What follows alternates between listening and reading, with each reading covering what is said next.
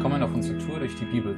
Mein Name ist Matthias und ich lese aus Richter 19 ab Vers 27. Als ihr Mann aus der Tür trat, um weiterzureisen, fand er sie dort.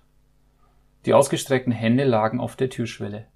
Steh auf, wir wollen weiter, rief er ihr zu, aber sie konnte nicht mehr antworten. Da lud er ihren Leichnam auf den Esel und reiste nach Hause. Dort angekommen nahm er ein Messer, zerteilte den Leichnam seiner Frau in zwölf Stücke schickte jedem Stamm Israels eines davon. Alle, die es sahen, sagten, solch ein gemeines Verbrechen ist in Israel noch nie begangen worden, seit unsere Vorfahren, Vorfahren aus Ägypten hergekommen sind. Bedenkt das und haltet Rat, was zu tun ist. Das klingt direkt mal so wie eine Mafia-ähnliche Reaktion auf eine üble Ungerechtigkeit oder zumindest eine empfundene oder erlebte Ungerechtigkeit. Ein Mann teilt den Körper seiner Frau, den Toten, in zwölf Teile und schickt sie an jeden Stamm. Zwölf Stämme Israels gab es damals und jeder hat einen Teil dieser Frau bekommen. Das klingt ganz schön übel und was dahinter steckt, wird deutlich, wenn wir ungefähr einen Tag zurückgehen und schauen, was am Abend vorher passiert ist, ab Vers 22. Während sie noch in aller Ruhe beim Mahl saßen, umstellten plötzlich die Männer der Stadt das Haus. Es waren verruchte Leute. Sie trommelten gegen die Tür und forderten den Besitzer des Hauses auf. Bring uns den Mann heraus, der bei dir eingekehrt ist. Wir wollen mit ihm Verkehr haben. Der alte Mann ging zu ihnen hinaus und sagte, Nicht doch, Brüder, tut nicht so etwas Gemeines. Dieser Mann ist mein Gast, ihr dürft ihm nicht diese Schande antun. Ich bringe euch meine Tochter, die noch Jungfrau ist, und dazu die Frau des Fremden. Mit denen könnt ihr treiben, was ihr wollt. Aber an diesem Mann dürft ihr euch nicht so schändlich vergreifen. Ein Mann ist unterwegs mit seiner Frau und findet einen Gastgeber. Diese Gastfreundschaft ist scheinbar so hoch, dass dieser Gast mehr wert zu sein scheint als die eigene Frau oder Tochter. Einerseits bewundere ich diese Gastfreundschaft in dieser arabischen orientalischen Kultur. Und gleichzeitig muss ich schlucken, wenn ich sehe, dass sie ihre Töchter, ihre Frau rausgeben, damit Männer Fremde machen können, was sie wollen. Und was das Ergebnis ist, habe ich kurz vorher ja vorgelesen. Diese ruchlosen Männer, sind Leute aus dem Stamm Benjamin. Und da bleibt bei mir dieser Gedanke, dass auch in christlichen Kreisen oder im Volk Israel eben Menschen völlig abstumpfen können und ruchlos werden können, obwohl der äußerliche Anstrich vielleicht fromm bleibt. Ich spule nochmal fünf Monate zurück und lese ab Vers 1. In jener Zeit, als es in Israel noch keinen König gab, lebte im äußersten Norden des Berglandes von Ephraim ein Levit, der dort Aufnahme gefunden hatte. Er hatte eine Nebenfrau, die aus Bethlehem in Judas stammte. Weil sie sich über einen Mann ärgerte, lief sie ihm weg und kehrte zu ihrem Mann nach Bethlehem zurück. Als sie schon vier Monate lang dort war, machte sich ihr Mann mit seinem Knecht und zwei Eseln auf den Weg. Er wollte ihr gut zureden und sie zur Rückkehr bewegen. Die Frau führte ihn ins Haus ihres Vaters. Als der ihn sah, ging er ihm voll Freude entgegen. Auf das Drängen des Vaters blieb der Levit mit seinem Knecht drei Tage da.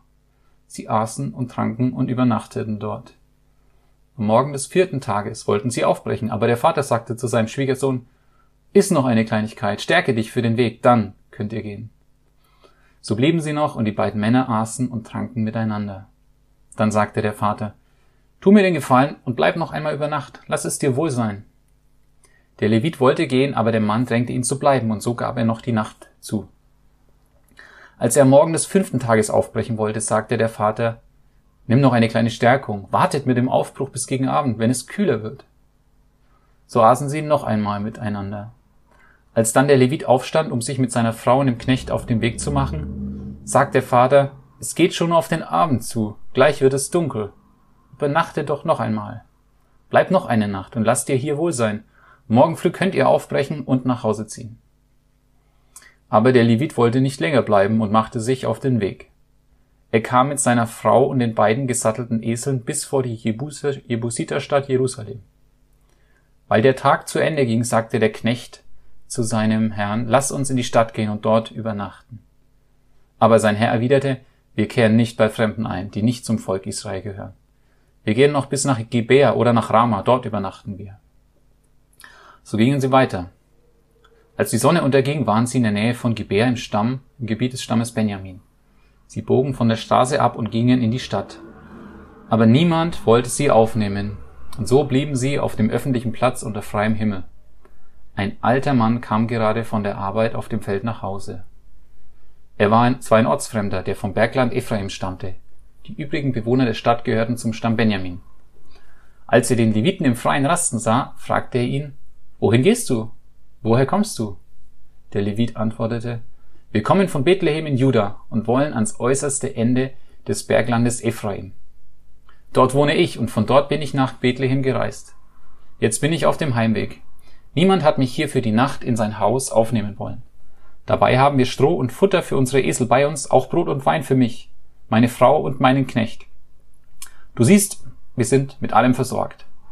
Der Mann antwortete, seid mir willkommen, lasst mich für euch sorgen. Auf diesem Platz hier könnt ihr nicht übernachten. Er führte sie in sein Haus und warf den Eseln Futter vor. Dann wuschen sie die Füße und aßen und tranken miteinander. Den Rest des Abends und die Reaktion darauf kennt ihr bereits.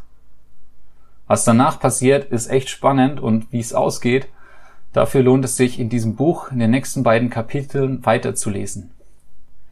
Der Anfang des Kapitels macht deutlich, in Israel gab es zu dieser Zeit noch keinen König.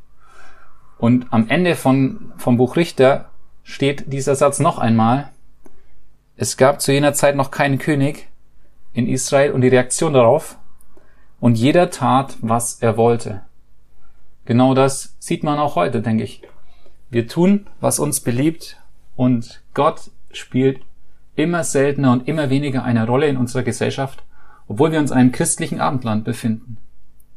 Und ich stelle mir die Frage auch in meinem Leben, an wie vielen Stellen räume ich Gott eigentlich einen Platz ein und beziehe ihn in mein Leben mit ein?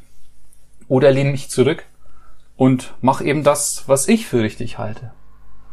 Denn darin besteht der maßgebliche Unterschied, ob ich sage, dein Wille geschehe oder mein Wille soll geschehen. Heute ist ein guter Tag für einen guten Tag. Lass Gottes Wort in deinem Alltag praktisch werden.